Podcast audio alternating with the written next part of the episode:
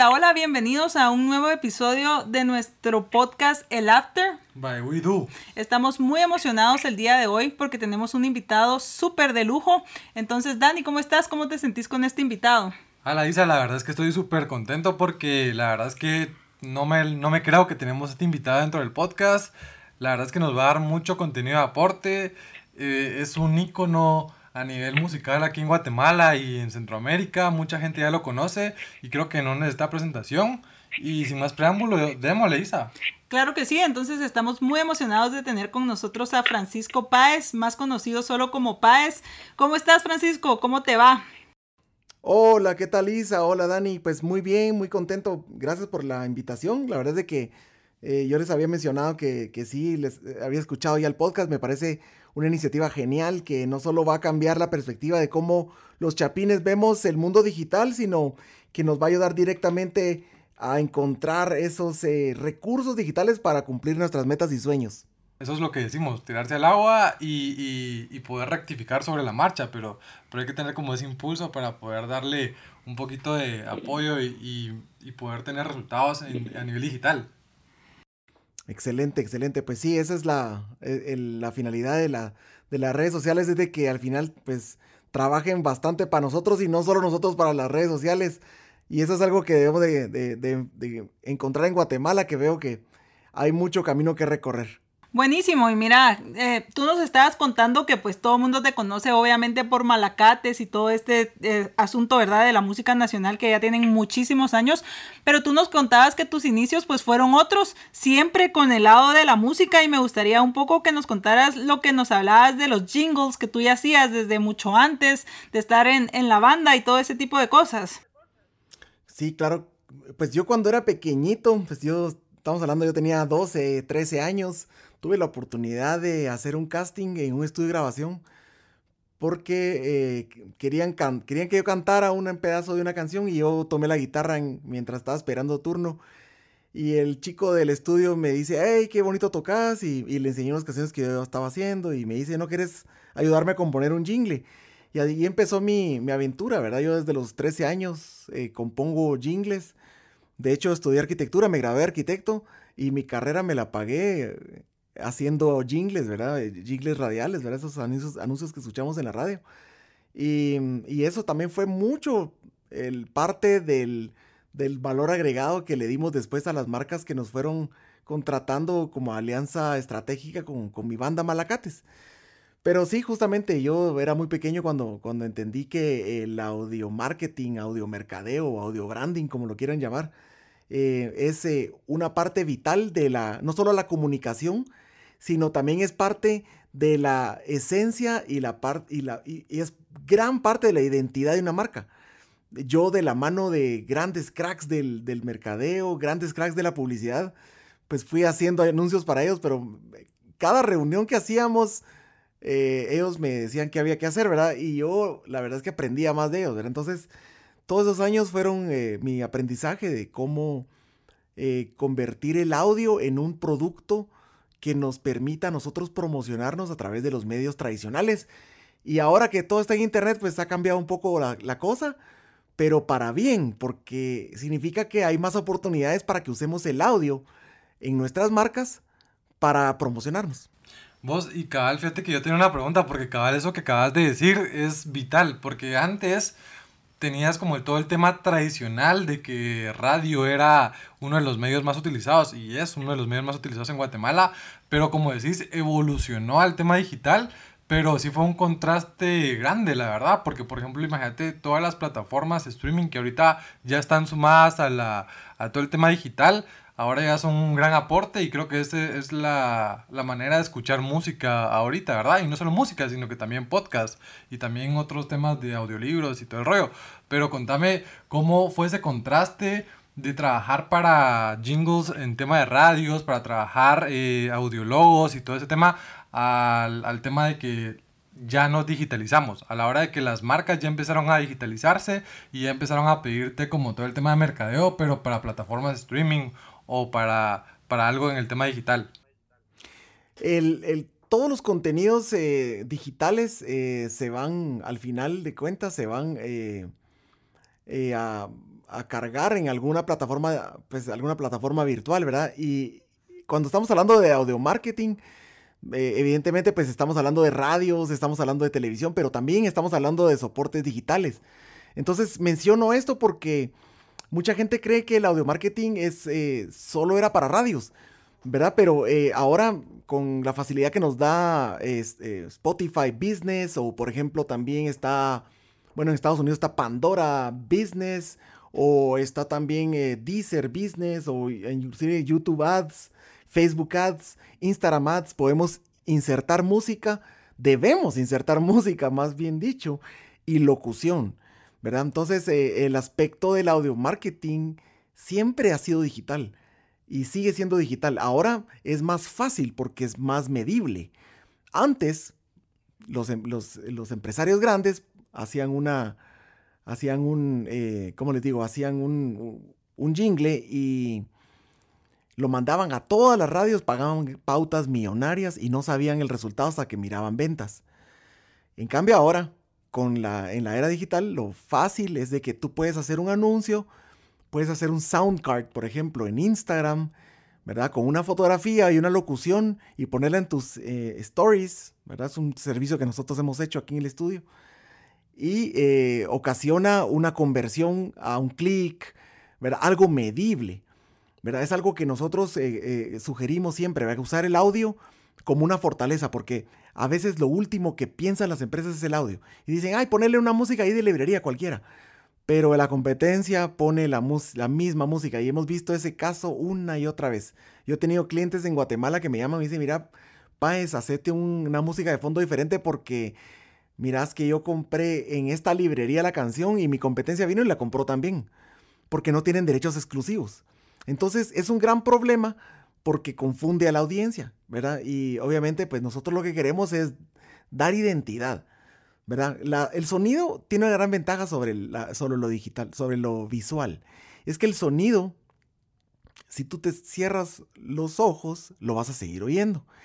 El sonido, o sea, si nosotros fuéramos, por ejemplo, si no, si, si todo el mundo fuera ciego ahorita en este momento, el 90% de las marcas desaparecería. Solo ese 10% de marcas tienen bien logrado ese, ese branding eh, eh, eh, en audio, el audio branding. Entonces, lo importante del audio branding es de que conecta emociones. ¿verdad? Entonces, sea digital, sea radio, sea lo que sea, funciona igual. Pero como te digo, la ventaja ahora es la métrica. Sí, totalmente. Y algo que me gustó mucho, que me llamó mucho la atención y me sentí identificada, pues como te contábamos con Dani, yo trabajo en una agencia de publicidad y algo súper cierto es, la gente eh, vive y muere por los bancos de imágenes. Yo me he dado cuenta que los clientes, mira, métete a tal banco de imagen, búscame una imagen de tal y tal, y lo que tú decís, o sea, la música, incluso he llegado a tener como que historias o gente que conozco que por no comprar la música, bajan el pedacito y cortan donde está el sello de agua. Entonces, esto te, lo cuento y te lo pregunto porque me gustaría saber como que cuál es el reto más difícil que has tenido con algún cliente o, algo que te ha sorprendido de sobremanera en todo este tema de, los jinglers. Mira, los clientes, mira, las personas no creen mucho en pagar derechos de nada porque eh, en internet Em, nos acostumbramos a hacer drag and drop, ¿verdad? Yo cuando estaba en la U, me recuerdo que una vez eh, yo estaba entregando un proyecto en la universidad y coloqué una foto de referencia de, alguien más y la puse en una presentación. Y a mí el arquitecto me dio una gran regañada. Me dijo, ¿y usted por quién le dio permiso para poner esa foto? ¿Usted pidió permiso? La cosa es que saqué cero en ese trabajo. Ahí entendí que nosotros debemos respetar, ¿verdad? Eh, el problema, bueno, he tenido muchos problemas con clientes porque eh, cuando se hace una canción, obviamente tiene que haber ciertos límites y hay ciertos permisos que el creador da para que se utilice o se explote esa obra. Pero eh, lo que nosotros debemos comprender es de que muchas personas no creen en hacer algo nuevo y prefieren comprarlo de una librería porque, bueno, estamos en Guatemala, ¿quién se va a dar cuenta? Pero se arriesgan a, una multa muy seria porque lo que tú dices de, por ejemplo, de eh, bajar... Eh, de, eh, Audio Jungle, ¿verdad? Por ejemplo, ¿verdad? Que es típico que de repente escuchas un anuncio y del fondo se ve Audio Jungle, Audio Jungle, Audio Jungle, como el sello de agua que dices tú, el watermark. Qué increíble que todavía lo oigo yo. ¿Y qué es lo que sucede? Es de que ese AudioMark muchas veces tiene un algoritmo atrás, tiene una, tiene una huella digital que la interpreta YouTube y pueden demandarlos, los pueden demandar por usar algo que tenga ese, sello de agua. Por esa razón, nada les cuesta, eh, la licencia de Envato Elements cuesta creo que 12 dólares al mes y con eso pueden bajar música ilimitada. Entonces, no hay, no hay una justificación para no comprar esas licencias, son licencias de uso, ¿verdad? Ahora, ajá. No, es que lo que te iba a contar es de que habla mucho de tu marca, porque por ejemplo yo te digo, una marca transnacional aquí en Guatemala hizo un evento, o sea, un evento donde fue un lanzamiento de un producto, la verdad que te digo, la marca es enorme, es global, y tuvieron un evento en uno de los centros comerciales más grandes de Guatemala, y te lo juro, en la presentación de lanzamiento tenían la música de fondo con la, con la marca de agua de Audio Jungle. Entonces yo decía como, ¿por qué pudieron pagar miles y miles en el bendito evento y tenían una, un, audio que ni siquiera tenía licencia? Era, hablaba pésimo de la marca y toda la marca que, que pues era publicista porque tenía que ver con el tema o sea, tu marca quedó así, pues puedas tener una gran, una gran inversión en el evento y lanzamiento que cuando no le das identidad o, por no pagar que 40 dólares por, por, el audio, o sea, quedas mal, pues. Entonces... Exacto, sí. Y, y hay, hay, miren, hay librerías más baratas todavía, o sea, las librerías son, no, no son caras. Yo, yo uso mucho librerías también para ciertos clientes que requieren una intro, algo, una, no sé, un, un, un corte, algo, se, se compran las librerías, eso no pasa nada. Y se puede inclusive modificar, se pueden poner encima locuciones para hacerlo más, más propio. Pero yo lo que voy con esto es de que nosotros debemos de, sumergirnos en la cultura del respeto, ¿verdad? Porque ya dices tú que las marcas grandes no respetan, imagínate las marcas pequeñas, los que, los que somos emprendedores y hemos emprendido alguna vez, sabemos que es caro, es difícil, es complicado, pero es más caro una demanda que, pagar 40 dólares y ahora hay librerías de menos, ¿verdad? Entonces eh, yo los invito a que lo mejor es de que hagan algo personalizado, pero si no pueden, que compren los audios. Ahí hay un montón de librerías de música, pueden hacer eh, eh, música de fondo para sus, para sus videos, ¿verdad? Pero se arriesgan a que su competencia se lo ponga, ¿verdad? Que también lo utilice, porque eso es identidad, ¿verdad? ahora, el audio branding no solo es música, porque también estamos ahorita en una era donde la palabra vende más. ¿Verdad? Lo hemos visto una y otra vez en los programas de radio desde los años 20 hasta ahorita. la explosión del podcast es el resultado de 100 años de evolución de la radio. Y es que el podcast es una forma muy eficiente de, de transmitir ideas largas sin necesidad de leer, porque Muchas, muchas personas van a estar en el carro mientras los escuchan ustedes ahorita. Otros escuchamos eh, podcast mientras salimos a caminar o correr. Otros cuando hacemos ejercicio en casa. Otros cuando estamos cocinando o estamos lavando platos. Es decir, de que es bien importante reconocer el valor del, del podcast porque la palabra convence. La palabra convence, la palabra te vende ideas, pero no solo te vende ideas, sino también te enseña y te, y te hace reflexionar y los que somos un poco más perezosos, que no nos gusta leer o que ya tenemos problemas en la vista, nos cae re bien los audiolibros. Entonces, como les digo, el audio marketing y el, audio branding es una ciencia, es una parte del mercadeo tan grande, ¿verdad? Que, podemos usarla a nuestro favor, ¿verdad? Y, en Guatemala no eh, se ha explotado justamente. Son muy pocas marcas las que han encontrado su identidad en Sonora. Y, y, mira, y por ejemplo, acá con el tema que decís, la verdad es que totalmente de acuerdo, el, el audio branding pues al final no, no se ha logrado explotar como se debe, pero tanto una marca grande como una marca que está empezando, ¿cómo puede empezar a indagar o cómo puede eh, introducirse al mundo que estás hablando? O sea, ¿cómo, ¿cómo deben ser sus primeros pasos? Como para poder empezar en este tema y poder crear identidad de marca, reconocimiento de marca, posicionamiento, que al final es lo que buscas, pues, como marca, o sea, generar conexión con tu audiencia. Entonces, eh, ¿qué tips les puedes dar como que a esos pequeños emprendimientos, como a esas marcas medianas o grandes que todavía no están ahí, pero que sí se ven en la necesidad de hacerlo porque ya están creciendo? Yo la primera cosa que recomendaría ahora es hacer un podcast. Eh, los podcasts tienen una gran ventaja y es que muchos les da temor hacerlo porque dicen, no, yo no quiero escuchar mi voz o me da, qué fea se oye mi voz. Pero quiero que sepan una cosa, yo soy cantante. La primera vez que yo escuché mi voz, casi me desmayo de lo feo que sentí que, se oía. Y soy, y, soy, y soy cantante. Lo que pasa, hablemos de ciencia. Aquí la gente está escuchando siempre, todos escuchamos nuestro oído interno. Y cuando escuchamos el oído externo, cuando escuchamos cómo nos oye la gente en verdad, nos asustamos, pero eso se cura, en el segundo episodio se cura. La, la, el segundo pretexto que pone mucha gente es no sé qué decir.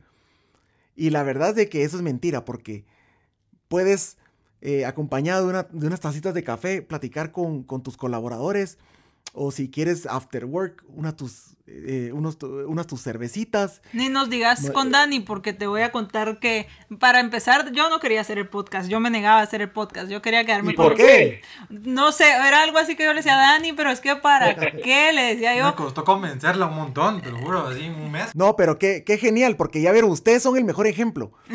Mucha gente los va a conocer ahora a través del podcast. Imagínense, Isa, que es una experta en, en, en mercadeo digital ella se negaba a hacerlo y no le encontraba el por qué. Y ahora eh, me imagino que estás bastante convencida y vas viendo los números crecer. Yo, yo he visto que ustedes van muy bien en los rankings. Muchas gracias. Sí, la verdad es que eso es como que lo que emociona. Al principio como que cabal lo que tú decís, ese miedo, no me quiero ir, qué feo, qué van a decir de mí, la gente se va a burlar. Pero ya después de eso, das el primer paso y todo te parece como que fantástico. Cada día que vas creciendo decís, ala, esto me encanta, te vas conectando con un montón de gente. Nos han escrito un montón de personas como, mira, yo oigo todos sus podcasts, llevo ahorita los episodios que llevan y siento que ya los conozco, nos dicen, ¿verdad? Entonces, esa es como que lo que te dice, ala, qué bonito. Y algo como que para mí me pareció lo más importante con lo que Dani me convenció fue, mira Isa, ahorita es el momento porque ahorita no hay muchos podcasts, después va a, ser algo saturado como ya es Facebook y las fanpage, por ejemplo, y entonces ya es mucho más difícil sobresalir cuando ya hay tanta competencia. Claro, y es cabal lo que dijiste ahorita, este es un océano azul. Cuando, cuando nosotros estamos en un océano azul, tenemos oportunidad de pescar. Pero cuando estamos en un océano rojo lleno de tiburones comiéndose los pescados, significa que hay demasiados tiburones ahí. Igual pasa en, todo el tema del audio branding. En, por ejemplo, yo escucho mucha radio. Me encanta escuchar radio guatemalteca por los anuncios, porque yo los analizo, ¿verdad? Me, gusta analizarlos. Yo tengo ya muchos años, 35 años de estar haciendo anuncios. Y, y me fijo no solo en la manera en que componen, en que transmiten las ideas, sino me fijo mucho que el copy muchas veces no está bien hecho. Y quiero hablar de eso porque ustedes son expertos en copy. Yo creo que todo, todo emprendedor debe, debe tener un conocimiento básico de copy. ¿Y qué es copy? Es eh, esa habilidad de convertir las palabras en algo mágico que venda, en algo, en algo mágico que convenza, que atrape la atención. Eh, no hay una definición precisa, pero realmente es, el, es, es una, es el adecuado uso de la redacción con un fin, ¿verdad? Eh, comercial. O, el fin que tú quieras. Pero lo interesante aquí es de que los anuncios a veces se pierden un poco de, visibilidad porque tienen mal copy. Es decir, de que nosotros podemos utilizar lo que estamos aprendiendo en las redes sociales y aplicarlo en nuestros anuncios. Este es otro buen consejo que le puedo dar a las, a las marcas pequeñas. Porque las marcas pequeñas podrían hacer sus propios jingles y no tienen que pautar en la radio la pauta mínima es bastante cara en radio, aunque déjenme decirles, aquí entre nos, que ha bajado de precio. Es una buena oportunidad. Pero ustedes pueden pautar en Spotify Ads, o sea, Spotify Business, pueden pautar en YouTube, pueden pautar en Instagram como audio cards, como les había dicho, que nada más pones una fotografía y pones el jingle atrás. Eso lo hacen las grandes marcas como Nike, como Reebok, lo ha hecho también eh, Prada, las grandes marcas mundiales lo han hecho. Entonces es una forma de, usar el audio branding a tu favor y creo que les funciona muy bien a, las marcas sin gastar tanto, ¿verdad? ¿Y qué necesitas para grabar? Un celular, el mismo celular que usas para ver y navegar eh, y ver memes y compartir memes con tus amigos en WhatsApp, ese mismo celular te puede servir. Yo sé que ustedes eh, son de los Em, evangelizadores del, uso de, la, de las vías digitales. Así de que sabemos ustedes y nosotros, los que trabajamos con audio, que el celular es una herramienta de promoción enorme. ¿Cuánto dinero costaba hace apenas 20 años grabar audio de la calidad que estamos oyendo ahorita? Miles de dólares. Ahora nos cuesta, pues el celular este me lo regalaron la, la empresa telefónica donde yo tengo mi servicio. Y es decir, de que tenemos una herramienta de trabajo acá. ¿Qué podemos hacer con ella? Podemos ver memes o fabricarlos nosotros, fabricar nuestro contenido, ¿verdad? Dejemos de consumir tanto y hagamos contenido. El contenido, el contenido de audio es, yo soy evangelista del contenido de audio porque es mi pasión y creo firmemente que en Guatemala hay mucho, mucho campo para ello.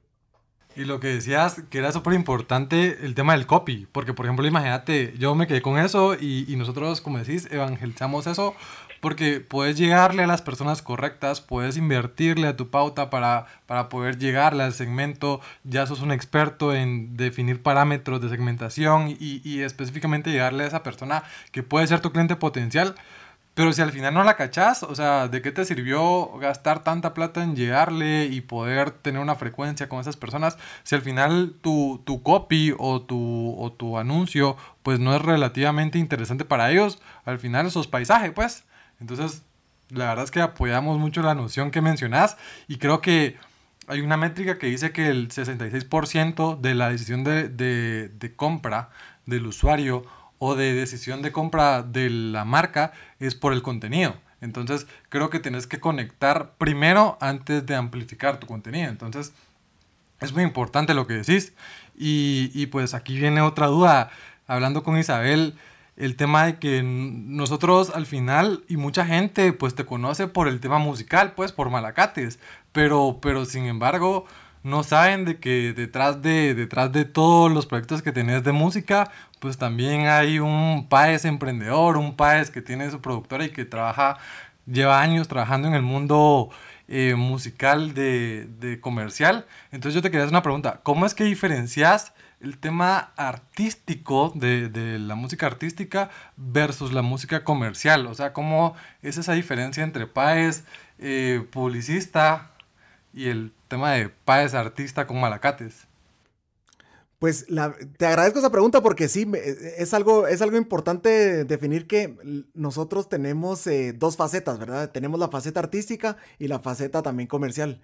Entonces, de alguna manera, eh, algo importante es eh, ver que en, la, en la, faceta artística hay una libertad total, ¿verdad? Y podemos hacer lo que querramos.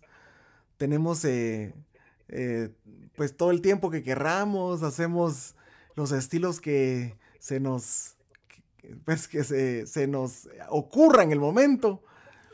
Pero en el lado comercial sí se debe cuidar mucho la métrica, se debe cuidar mucho el grupo objetivo, ¿verdad? Entonces, eh, de alguna manera, eh, eso es vital, ¿verdad? Tener, tener la conciencia de que de que son dos cosas diferentes. O sea, eh, como te digo, yo tengo mi banda con Malacates, pues hemos hecho cosas bien interesantes. Yo me gozo de mi banda porque es una de las bandas que, que pues, ha hecho más cosas, ha viajado más, ha representado más a Guatemala afuera, ha grabado, pues, eh, canciones que han estado más en el top of mind de muchas personas. Pero lo más importante para mí es una carrera que, hoy por hoy sigue vigente a pesar de que llevamos 23 años. ¿verdad? ¿Y qué significa eso? Que yo estoy aplicando el mismo concepto de auto branding en mi propia marca. Entonces, eh, es lo que ofrezco a mis clientes. Les digo, miren, nosotros ofrecemos esto y, y, gracias a eso hemos tenido la confianza de las marcas más grandes de Guatemala. Nos han contratado para hacer su, su, su imagen sonora. No sé si se dice así, pero por ahí va algo así. Buenísimo, la verdad es de que como tú decís, sí tenés toda la razón, realmente Malacates es de las bandas que se distingue, pero sobre todo que sigue vigente. Yo creo que eso es algo muy importante porque en Guatemala vemos muchos fogarones, digamos, ¿verdad? Vemos personas que empiezan tres canciones muy buenas, un disco, ¡pum!, se apagó, se acabó y solo quedamos del recuerdo. Algo que quisiera preguntarte que me llama mucho la atención es con todo este tema de la pandemia, los más afectados podemos decir que fueron todas las personas del entretenimiento, entre ellos músicos, ¿verdad? Entonces yo vi eh, que Malacates pues intentó como, eh, bueno, vamos a hacer algo, no nos podemos quedar así, y empezaron a hacer conciertos en línea. ¿Cómo fue este impacto? ¿En qué momento dijeron, no hay que hacer algo, saber cuánto tiempo va a durar, no nos podemos quedar así? Bueno, todo comenzó hace más o menos como 10 años, porque me di cuenta que las radios ponían cada vez menos música nacional, me preocupé, me dio eh, un poco como la sensación de que nos dejaron abandonados a las bandas. No solo hablo de Malacate, sino de todas las bandas, ¿verdad?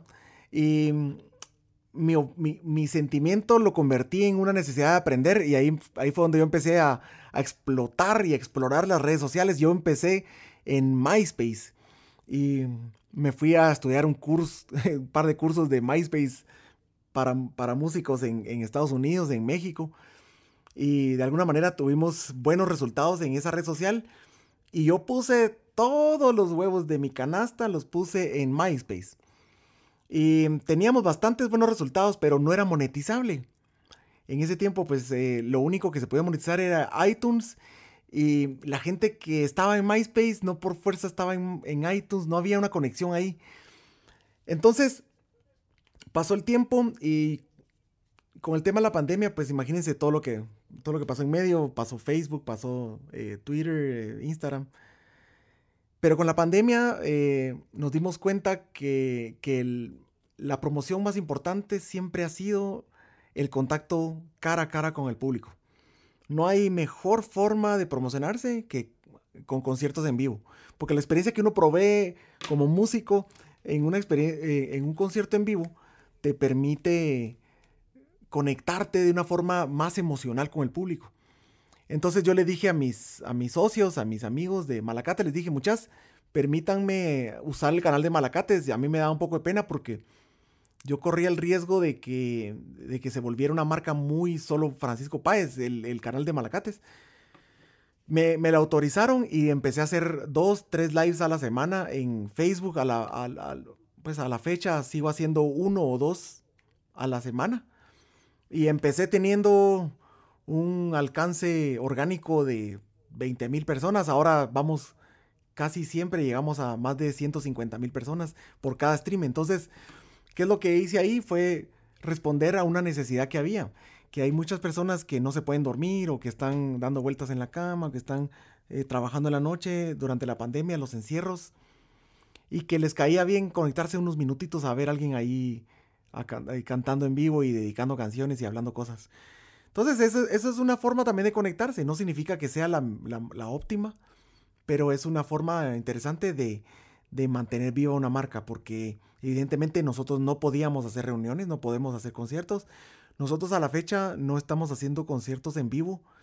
Creemos que todavía no es el momento no hay condiciones en Guatemala para hacerlo, pero más adelante sí va a haber, ¿verdad? Entonces, eh, ahorita el momento es de lo, digital, ¿verdad? Creo que no es una buena forma venderlo, creo que es un contenido que debe ser regalado porque no es un contenido de, de costo, sino es de valor emocional.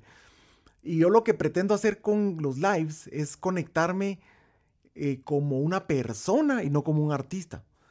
¿verdad? Como una persona, no, no, nunca como un artista inalcanzable, como lo hacen, esa es otra táctica que tienen las disqueras, por ejemplo, que ponen a los artistas como, wow, inalcanzables, sino nosotros somos artistas locales, somos artistas nacionales que conocemos a fondo porque transitamos las calles que tú transitas, ¿verdad? Entonces, ese fue el perfil que yo tomé y el resultado ha sido bueno. Nosotros subimos el, en 200% la cantidad de streams en Spotify, que eso es nuestra forma de monetizar.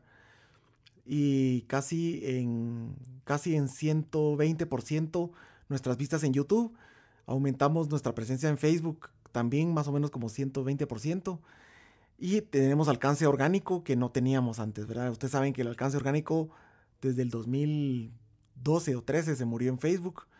Pero cuando uno hace un live, sí tiene alcance orgánico. Aunque te miren una vez, eso es top of mind.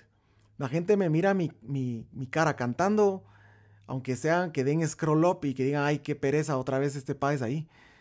No me importa, porque están viéndome. Y están, saben que estoy ahí, saben que yo canto, saben que Malacate sigue en pie.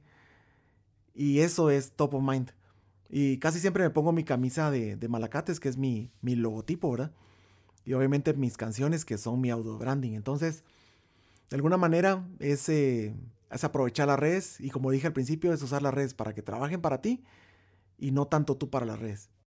Sí, la verdad es que es súper cierto nosotros, o sea, como recomendación a las personas que asesoramos o a las personas que nos preguntan, siempre es el tema de lives. Y también al igual que digamos el tema de podcast y ese tipo de cosas, creo que el live es de las cosas que más vergüenza le da a las personas realizar, pero al final creo que no hay nada más importante que demostrar que atrás de una marca hay una imagen, hay una persona porque eso hace conectarse con, el público, ¿verdad? Exactamente. Qué es cierto lo que acabas de decir. Y es algo que también se puede usar para las marcas. Siempre dar la cara. A muchas marcas les da pena, les da miedo dar la cara y, mostrar quiénes son, pero es una, buena práctica que las marcas eh, demuestren quiénes son. Y el podcast es una excelente forma para los que somos tímidos. Porque el podcast nos permite no peinarnos. Ahorita eh, pues nos conectamos con ustedes. No, no, me tuve que quitar la pachama para salir con ustedes. el podcast es eh, una forma muy linda de llegar. Otra alternativa que también podemos decir, ok, soy demasiado tímido, tímido, no me atrevo, tener embajadores, así como es Malacate, es un embajador de marcas que tal vez no pueden dar la cara una sola persona, pero tener embajadores que sí la den, porque yo creo que es más fácil conectarme con alguien que yo escucho y veo a con alguien que solo es una imagen, ¿verdad? O sea, solo es una foto y ahí quedó, o es un logo y no sé nada más de, de eso. Entonces creo que sí es bien importante el tema de tanto en audio como en imagen, poder ser alguien detrás y tener un referente. Exactamente, y el embajador o la embajadora, eh, pues que no se confunda con influencer, ¿verdad? Porque em, los influencers regularmente son contratos cortos, pero un embajador es un compromiso muy serio, casi de por vida. Bueno, yo, y, yo hablando un poquito del tema de... Mm, de la gente embajadora, que me parece una idea genial, Lisa. Y creo que qué bueno que lo trajiste a colación porque los embajadores de una marca pueden ser personas comprometidas, pero no hay que confundirlos con los influencers, porque una persona que puede ser un influencer en una red social eh, no necesariamente tiene un compromiso eh, más que de algunas publicaciones o de un compromiso de algún tiempo. Pero un embajador debe ser una persona que tenga un compromiso de por vida con la marca. Por eso es que se sugiere que sea alguien muy cercano a la, a la, marca, ¿verdad? En, Guatemala hemos visto casos interesantes. Por ejemplo, eh, aquella agencia que se llama Agencia Y, creo yo, que, dice entre amigos, entre... Eh, tienen un, un señorcito con un bigotito muy simpático. Pues él, por ejemplo, él es un embajador, ¿verdad? Él creo que es amigo de los dueños, algo así. Pero, eh, en fin, el, embajador debe ser eh, algo, algo que esté constante en la marca, ¿verdad? Por ejemplo, McDonald's tiene a su Ronald McDonald, la tiene un poco más fácil porque es un payaso, ¿verdad? Ahora no lo usan mucho. Eh, Wendy's tenía al, dueño, ¿verdad? También otras ventas ahí de comida rápida tenían al dueño hablando. Es decir, de que el, el embajador debe ser alguien que nos brinde la confianza, ¿verdad? Y eso mismo sucede en la voz. Por esa misma razón, marcas grandes como McDonald's, Gallo y otras marcas grandes de Guate han usado los mismos locutores por años. Porque ellos saben que una tesitura de voz eh, va a amarrar eh, el, sonido con la marca. Entonces eh, les conviene a ellos tener como siempre una misma constancia y es una sugerencia que se les da a los, pues a las personas que trabajan con, con jingleros, con gente que le hace jingles, ¿verdad? Que traten de, utilizar un mismo lenguaje, ¿verdad? Porque ustedes que son también, eh, eh, trabajan las redes sociales, saben de que una marca tiene una imagen, que tiene un, una paleta de pantones, de colores, fonts, tipos de imágenes, un grupo objetivo. Todo ese manual visual que tenemos de una marca lo debemos también construir del lado de, sonoro. ¿Y cómo lo construimos? Pues simplemente tiene que ser un sonido, una música, eh, una voz, un locutor, una locutora que vaya acorde a la marca, que tenga ese anclaje ¿verdad? Em, estaba oyendo que durante la pandemia la mayoría de clientes buscaban voces confortables, voces bonitas que dieran seguridad, porque son tiempos de mucha inseguridad. Y en la radio se busca escuchar cosas que sean, eh, que te den esa, esa, esa, ese confort que, no tienes. Entonces, eh, eh, ser embajador es de tu propia marca sería lo mejor. Y eso es lo que nosotros hemos hecho con Malacates, evidentemente. No, y qué, y qué cool, la verdad es que fíjate que con Isa siempre tenemos como ese, ese tip que le damos a esas empresas, a las empresas y a los proyectos, a los pequeños emprendimientos de que tengan constancia. Entonces, por ejemplo, si vas a trabajar una línea gráfica, la constante para que al final cuando tengas frecuencia e impactes otra vez a tus usuarios, pues al final ya tengan un posicionamiento de lo que eras. Y como decís, lo de la voz y todo el tema del audio es increíblemente impresionante de que sí tiene que ser constante, porque por ejemplo cuando vos ya tenés como que el audiólogo o por ejemplo cuando tenés un, un, reinicio de, no sé, un procesador Intel, ya sabes que es, que es de la marca Intel, o por ejemplo cuando... Cuando, abrís Netflix. Netflix, el papá cabal, tenés como que la idea de que ya es la marca. Entonces, o sea, la gente no se da Para cuenta. Para mí no va a haber nada mejor que el baby. cabal, entonces, o sea, posicionamiento de que ya estás pensando en la marca sin que sin que lleves dos segundos de haber escuchado ese jingle o, esa, o ese tema. Entonces, creo que sí es súper importante. Y fíjate que acá nosotros, pues a lo largo de este podcast hemos estado escuchando que ya vos ya manejas muy bien el tema del alcance orgánico y todas esas métricas digitales. Entonces, mira, mucha gente no sabe de que, por ejemplo, vos ya también manejas todo el tema de digital, pues porque ya, ya estás, has, has estado aprendiendo, como nos contaste que tuviste ese curso en MySpace. Y, y contanos ahora, pues, la importancia de manejar tu marca personal, tanto como Paes, como la de tu banda, pues, porque al final es, es lo, que, lo que te da a comer, pues, o sea, al final es, es tu, tu, negocio. Y, y, aparte que tienes otros pequeños proyectos, otros proyectos que también necesitan de un impulso digital. Entonces, ¿cómo has estado en ese proceso de digital, digitalización y cómo te ha funcionado. ¿Y, cómo te has capacitado para aprender? Porque sí te escuchamos que manejas muy bien los términos, sabes muchísimo y pues al final músico, arquitecto y ahora ya vemos que también en el tema digital. Entonces, ¿cómo, ¿cómo, ¿cómo, has aprendido tanto del tema? Bueno, pues déjenme contarles que, que, al principio, como les decía, mi necesidad eh, era muy grande porque vimos que estábamos sonando cada vez menos en la radio y me puse a estudiar dos cosas. La primera, me puse a estudiar, bueno, yo, yo estudié unos años diseño gráfico por, por, por, arquitectura, ¿verdad? Y siempre fue mi pasión, me encantó. Entonces me puse a estudiar un poco de, de código para hacer páginas web, eso fue hace 15 años. La verdad es que me frustré y, y después eh, tomé el camino del WordPress y luego empecé por el, el tema de contenidos, de redacción, luego de, de sistemas de affiliate marketing. Luego me metí al tema del SEO y ahí me empecé a perder en el mundo oscuro del SEO y de, que es un mundo bastante denso y hay mucha información. Y es muy grande, y hay mucha información, entonces se puede perder uno. Yo, yo he sacado, yo creo que soy adicto a, a, las clases en línea y, y, me encanta porque yo tengo, uy Dios mío, tengo un montón de suscripciones y he sacado docenas de, cursos. Más adelante me, empecé a meter más de lleno a Facebook por mi necesidad con Malacates, ¿verdad? Eh, luego empezamos a, yo mismo empecé a, a llevar las cuentas, a, a, hacer las pautas, a, empecé a pagar pautas, empecé a meterme a Google Ads, Facebook Ads. Luego más adelante me metí al mundo de la, de la, de la inteligencia artificial y ahora pues tenemos una empresa que hacemos chatbots también que les estaba mencionando.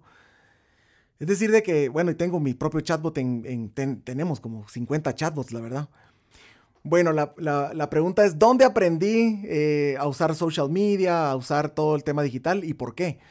Como músico me vi en la necesidad de, de, de encontrar nuevas formas de, de, promocionarme y vi que la música se estaba digitalizando cada vez más, entonces me empecé a meter, lo primero que hice fue la página de, web de Malacates, hace algunos años y después hice otra y he hecho varias, la verdad.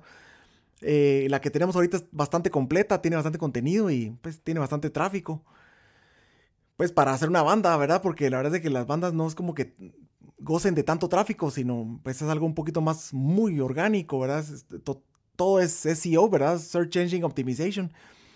Pues yo empecé estudiando y poniendo en práctica, ¿verdad? Sacaba un curso y lo ponía en práctica. Porque es bueno estudiar, pero si no lo pones en práctica no sirve de nada. Se te olvida. Tú puedes sacar, la teoría, la teoría está ahí y todos te la van a ofrecer de mil maneras, pero si no la pones en práctica no lo ves por ti mismo, ¿verdad? Yo empecé escuchando eh, podcast y bueno, leyendo mucho de SEO por ahí por el año 2007, 2008. ¿verdad? Me empecé a meter de lleno, estudié mis cursos de MySpace, luego MySpace se cayó, empecé a estudiar otra vez Facebook. Cool. De, de, tal manera que me he metido de lleno, ¿verdad? Y, luego pues emprendimos más adelante, en el 2016 empezamos a hacer chatbots en Facebook. Los invito por si quieren meterse al chatbot de Malacates, ahí está la orden, por si lo quieren ver, no es la gran cosa, pero pero me, ha convertido en bastantes vistas porque pues está diseñado para invitarte a, suscribirte a Spotify, a YouTube, ya sabes, ¿verdad? Entonces, es importante conocer mucho, pero es más importante ponerlo en práctica. Entonces, yo lo que le digo a, todas las marcas grandes, pequeñas y medianas, que pongan en práctica lo que han aprendido. Porque veo que muchas eh, marcas eh, contratan gente súper crack, pero los limitan mucho. Y eso es una práctica muy, muy mala para, las marcas. Deben de darle rienda suelta a los jóvenes. Eh, jóvenes que tienen buenas ideas como, ustedes dos. ¿verdad? Las marcas deben ser conscientes que ustedes tienen la experiencia porque han hecho cosas. Entonces, yo creo que con base en la experiencia es de que todos debemos de accionar y medir las acciones. Em, un simple músico como yo, que me vi obligado a meterme en las redes sociales porque veía cada vez que menos nos contrataban. Me di cuenta que era un mundo fascinante donde yo podía también monetizarlo de mil y otras formas. Entonces yo los invito a todos a que se, a que se metan de lleno a estudiar, pero a aplicar. Estudien un curso, pero aplíquenlo. Saquen un curso de cómo hacer la página, una página web. Es muy importante tener su página web. Ustedes no tienen idea lo, lo poco que trabajan las páginas web las empresas en Guatemala. Sí. Métase un curso de web, hagan un blog, escriban un blog diario. Yo tengo, por ejemplo, varios, varias iniciativas en la web donde me gusta escribir y he contratado también redactores gente mejor que yo, ¿verdad? Porque yo no me considero el non plus ultra para esto, pero lo hago porque yo amo la comunicación, ¿verdad? Y creo que los seres humanos estamos acá para, para comunicar, pero los que queremos solo vender, estamos lavados si no comunicamos. Sí. Entonces, antes de vender, comunica. Antes de vender, educa. Antes de vender, eh, divierte. Dale a la gente lo que quieren. Porque la gente no está buscando comprar tu producto, a la gente no le importa tu producto. A la, gente lo que les importa es a ellos mismos. Y eso lo aprendí yo, una fue una lección muy dura, porque yo creí que yo era un gran artista y que me iban a escuchar a mí. Y me di cuenta que iban a escuchar las canciones, que me querían a mí cantando y qué buena onda, pero lo que les había llevado eran las canciones. Luego me di cuenta que yo podía construir una marca personal con las canciones. Entonces todo empezó con el contenido. No empecé yo siendo el artista y después di canciones. Primero di canciones y después me convertí en artista. Lo mismo pasa con las marcas. Primero dan contenido y después se vuelven estrellas. Es lo mismo, la misma analogía. No puedes pretender ser estrella si no tienes canciones. No puedes pretender ser una marca con buena presencia en digital si no tienes contenido, no tienes un blog, no tienes un proceso asiduo en Facebook, en LinkedIn. Y como dicen por ahí, Gary Vee, por ejemplo, dice que hay que publicar 15 veces en LinkedIn, diarias. ¿Verdad? Pero Gary Vee es un, bueno, Gary Vee maneja, pues él, él sí sabe de, esto, ¿verdad? Pero él, él recomienda eso, pues que son 15 veces, 20 veces. Y dice, si tú no estás publicando 10 veces en Facebook, 15 veces, 20 veces en LinkedIn, Ahora en TikTok estás perdido. Y tienes razón. Las marcas, como las bandas, tenemos que publicar contenido.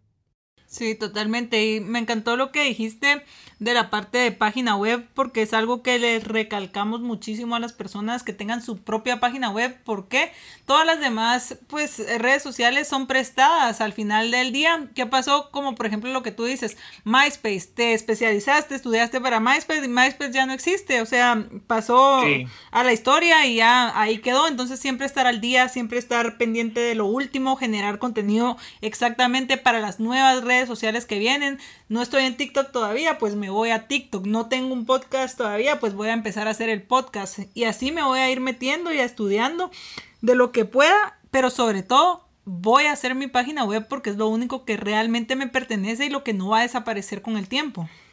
Y que, bueno, y como lo decís, es tu activo digital, es donde estás generando tráfico y todo tu tráfico te lo estás quedando por, por tu audiencia, pues al final como dice Isa, o sea, al final desapareció MySpace, puede desaparecer Facebook, Instagram y las demás redes sociales donde estás apostándole o colocando todas las canastas o todos los huevos a la canasta ahí.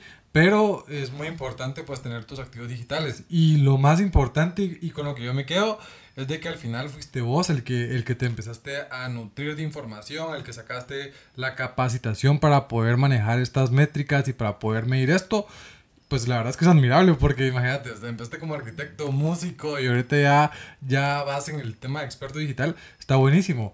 Y, y solo como, como dato relevante, es muy importante que al final, independientemente seas el CEO de la empresa y que tengas como que el ego, ah, yo no me voy a meter a eso, eso que lo vea mercadeo, publicidad, independientemente de eso, tenés que saberlo porque al final no te van a dar a tú con el dedo, tienes que saber cuál va a ser la estrategia, al final tienes que entenderlo para poder consumirlo y, que tu empresa esté nutrida en eso y que sepa la importancia.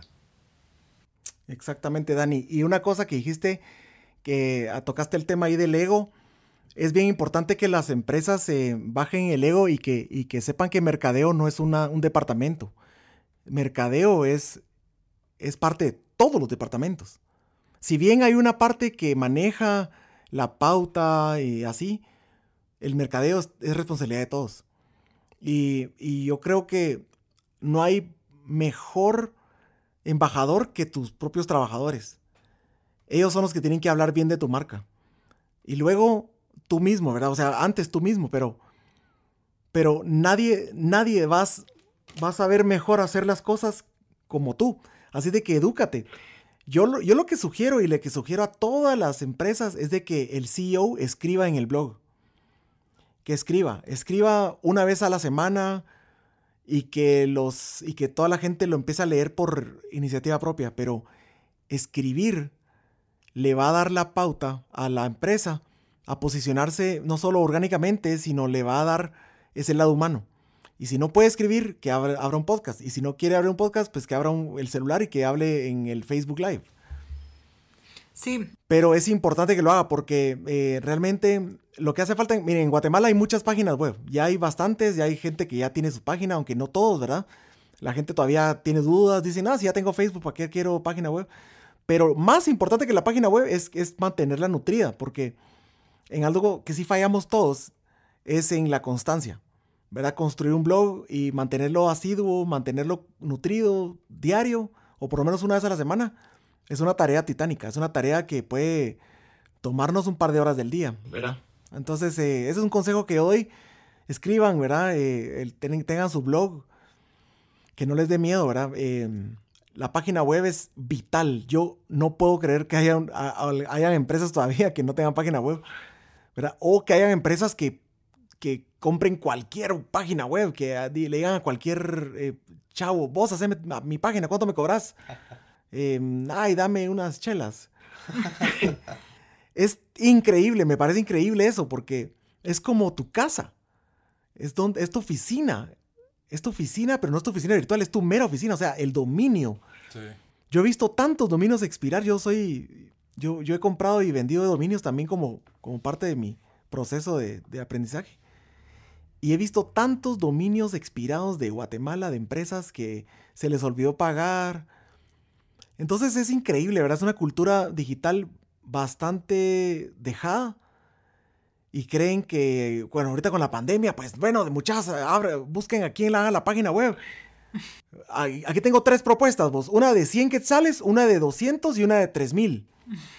Jalate la de, jalate la de 200, porque la de 100 va a ser muy garra. Cabal. Va, perfecto, perfecto. Hola, ¿qué tal? Mire, hágame la página web. Sí, mándeme sus artes. Ahí le pongo una foto que busqué en Google. me da risa porque yo después me meto a ver las métricas de las fotos y tienen todavía eh, la, eh, la, metadata de la página donde se la robaron. O la marca de agua. O la marca de agua. No, eh, no, no. Qué bueno fuera la marca de agua. La, metadata de la empresa que sí compró el, contenido. Eso lo he visto tanto en Guatemala, miren. Y cuando uno se mete a hacer hacer una, una indexación, busca en, en hagan ese, e, ese, ejercicio, site dos puntos, URL de la empresa, y que les diga Google qué páginas tiene indexadas. Uno mira que tiene indexadas el, las, todavía las migas del WordPress, tiene todavía las páginas de demo, de la plantilla, y eso afecta directamente, o sea, yo se lo digo porque a mí me ha pasado, yo, yo, yo he cometido esos errores. Pero son cosas que hay que aprender, va, muchas, y, y, las empresas no saben y dicen, bueno, paguémosle ese chatío y ya. Pero resulta que esa página que les iba a costar 3 mil quetzales, les iba a generar los 3 millones de quetzales que estaban esperando en un par de años. ¿Por qué? Porque sí cumplía con las, las normas y que tenía contenido y que indexaba y, y, tenía un trabajo completo. ¿Verdad? Y ahora la gente pues se apresuró y hagámoslo a la, a la carrera y, y el problema es de que los resultados, a, eh, el SEO es 6 a 10 meses de, indexación, pues, o sea, no, no, podemos pretender que en un mes eh, tengamos resultados buenos, pues, o sea, son meses. Sí, las posiciones, exacto, y no, y miren, yo, a mí me, yo soy fanático de las métricas y, y compré, yo estoy, yo uso Ahrefs y, bueno, esa es la que más uso, ¿verdad? Que es un sistema de métricas. ¿verdad? Y me gusta hacer esos análisis de las, de las páginas web, de las keywords. Y me doy cuenta que en Guatemala hay mucha oportunidad.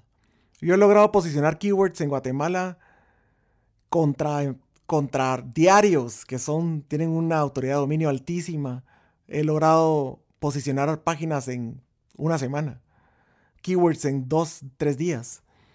Porque Guatemala no tiene contenido. Entonces es una buena oportunidad. Es un mar azul para todos. Sí, la verdad, y es que al final, como tú decís, o sea, lo barato sale caro, entonces al final mejor sí asesorarse bien, saber que lo van a hacer con alguien que sepa lo que hace. Nosotros igual hace el podcast anterior hablábamos de zapatero a tus zapatos, o sea, cada persona sabe lo que debe de hacer, entonces tampoco se lo dejemos a cualquiera, ¿verdad? Porque, ah, porque él alguna vez vio ahí en YouTube cómo se hacía y ahora ya es un experto. No, pues, sino que cada función tiene un experto y hay que saber hacerlo.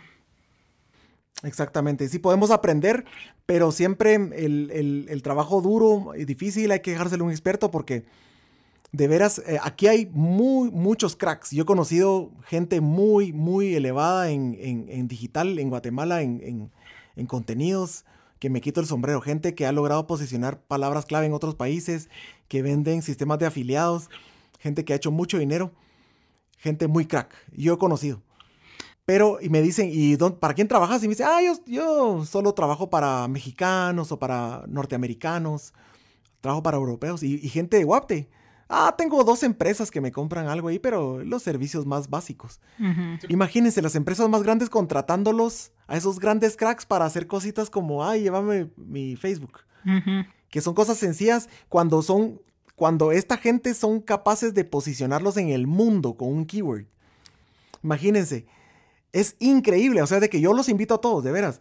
Métanle el social media, es importantísimo, es súper vital porque en Guatemala el tráfico está en Facebook, es la verdad, y en Instagram. Sí. Pero, pero la gente para, para búsquedas transaccionales usa Google. Yo no me meto a Facebook a buscar, eh, busco dentista, jamás. Yo me meto a Google, busco dentista, dentista de Guatemala. Yo no me meto en Facebook a buscar eh, eh, restaurantes cerca de mí. Yo me meto a Google. Entonces son, son cosas que tenemos que actualizar. Hay tantas herramientas gratuitas. Está Google My Business. Es una herramienta que pudiéramos hablar días de eso porque es tan linda esa herramienta. ¿Verdad? Y, son cosas que todos debemos de aprender. Yo creo que todo gerente debería saber que por lo menos existen. Que no les den a todo con el dedo y que existen esas herramientas. Y ustedes con una acción de una hora a la semana pueden llegar a posicionarse. No, y la importancia de esos buscadores que al final ahí es donde está el tráfico. Por ejemplo, la, la, la publicidad en Facebook es como yo estoy buscando llegarle a mi audiencia correcta, pero al final en Google eh, mi audiencia o mis clientes potenciales están buscando el producto, entonces yo los tengo que aparecer.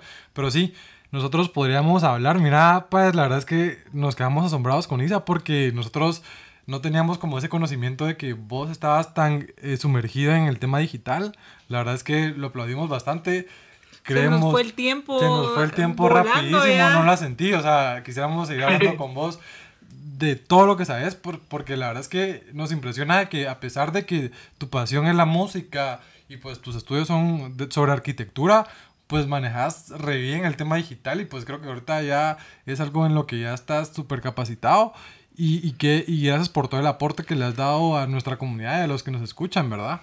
Sí, seguramente te vamos a tener en una siguiente ocasión porque así como tú decís, podemos pasar días hablando solo de una herramienta, o sea, hablando de marketing digital, creo que podemos pasar meses, ¿verdad? Y nunca terminaríamos porque todos los días nos actualizamos. Pero te agradecemos muchísimo, de verdad, tu tiempo, tu conocimiento, el aporte que nos dejas. Y no sé si querés terminar diciéndole algo a todos esos emprendedores que hoy están empezando y que se meten a ese mar azul que tú tanto les mencionas. Yo les, yo les diría, no tengan miedo, avancen y tírense al mar, avancen y tírense al agua, porque es que sí van a poder. Miren, si yo lo logré, yo siendo músico, a mí mi, familia me decía, ay Dios mío, te vas a morir de hambre. Miren, a mí me fue bien y me ha ido bien y tengo el orgullo y el gusto de decir que he trabajado la camiseta y, me ha ido bien. A ustedes les puede ir mejor. Tienen un producto más fácil de vender que, que música. Yo les recomiendo que se pongan pilas, que aprendan, que consuman este tipo de podcasts, pero que pongan en práctica lo que están oyendo acá pongan en práctica. Tienen que accionar. La palabra es actitud y la palabra también es acción. Sin buena actitud no pasa nada. Y sin acción no sirve nada la buena actitud. Buenísimo, Páez, gracias. La verdad es que estamos súper agradecidos con vos y la verdad es que de una vez ya pongamos fecha para la próxima sesión porque en serio queremos tenerte otra vez en el podcast. Buenísimo, cuando quieran, ahí tenemos, miren, yo, yo, yo, es, yo creo que sé mucho porque me he equivocado muchas, muchas veces y podemos hablar de muchas cosas que, yo he, errores que yo he cometido para ahorrarles el camino a, mucha gente que nos está escuchando. Así de que va a ser un gusto. Eh, mi expertise considero que sigue siendo el audio marketing, el audio mercadeo. Y, y, estoy para servirles en lo que yo les pueda servir. Estoy en las redes sociales como Páez Francisco. Y pues cuentan conmigo si tienen alguna duda o quieren saber más de los jingles pueden, eh, pues, escribirme si quieren y ahí estoy a la orden siempre para servirles. buenísima banda, Páez. Creo que la verdad es que pues ahí quedamos en contacto y pues toda la mara que pues quiera meterse en este mundo de, de audio branding y todo lo que es audio mercadeo, pues escríbanle a Páez. sí, sí, ahí tienen a un experto. métanse, métanse también a audiomercadeo.com. Ok, audiomercadeo.com también y por supuesto que que mientras estudian y hacen todo eso, escuchen a Malacates, ¿verdad? Por favor, eso, sobre todo, escuchen mucho Malacates porque somos sus, somos, somos de ustedes, somos banda de Guatemala, así de que muchas gracias. Somos, ay, qué buena onda. Gracias Isa, gracias Dani, qué honor y qué gusto de veras compartir con ustedes. Son unos chicos súper, súper pilas, emprendedores, expertos pero sobre todo tienen muy buena onda y, me encanta que tengan la actitud de querer ayudar a Guate. Los felicito. Eh, de veras, eh, les agradezco mucho ese podcast en nombre de muchas personas y echen para adelante porque hay mucho que aprender y mucho que enseñar también. Nosotros eh, queremos sus contenidos. Guatemala necesita contenidos como los que estás, están haciendo. Súper, mil gracias de verdad, mil gracias y mil gracias a todas las personas que nos escucharon los eh, nos escuchamos en un próximo episodio. La verdad estamos muy agradecidos con Páez y pues la verdad es que eh, muchas gracias por el aporte que nos dio Páez y pues esperamos que les haya gustado un montón.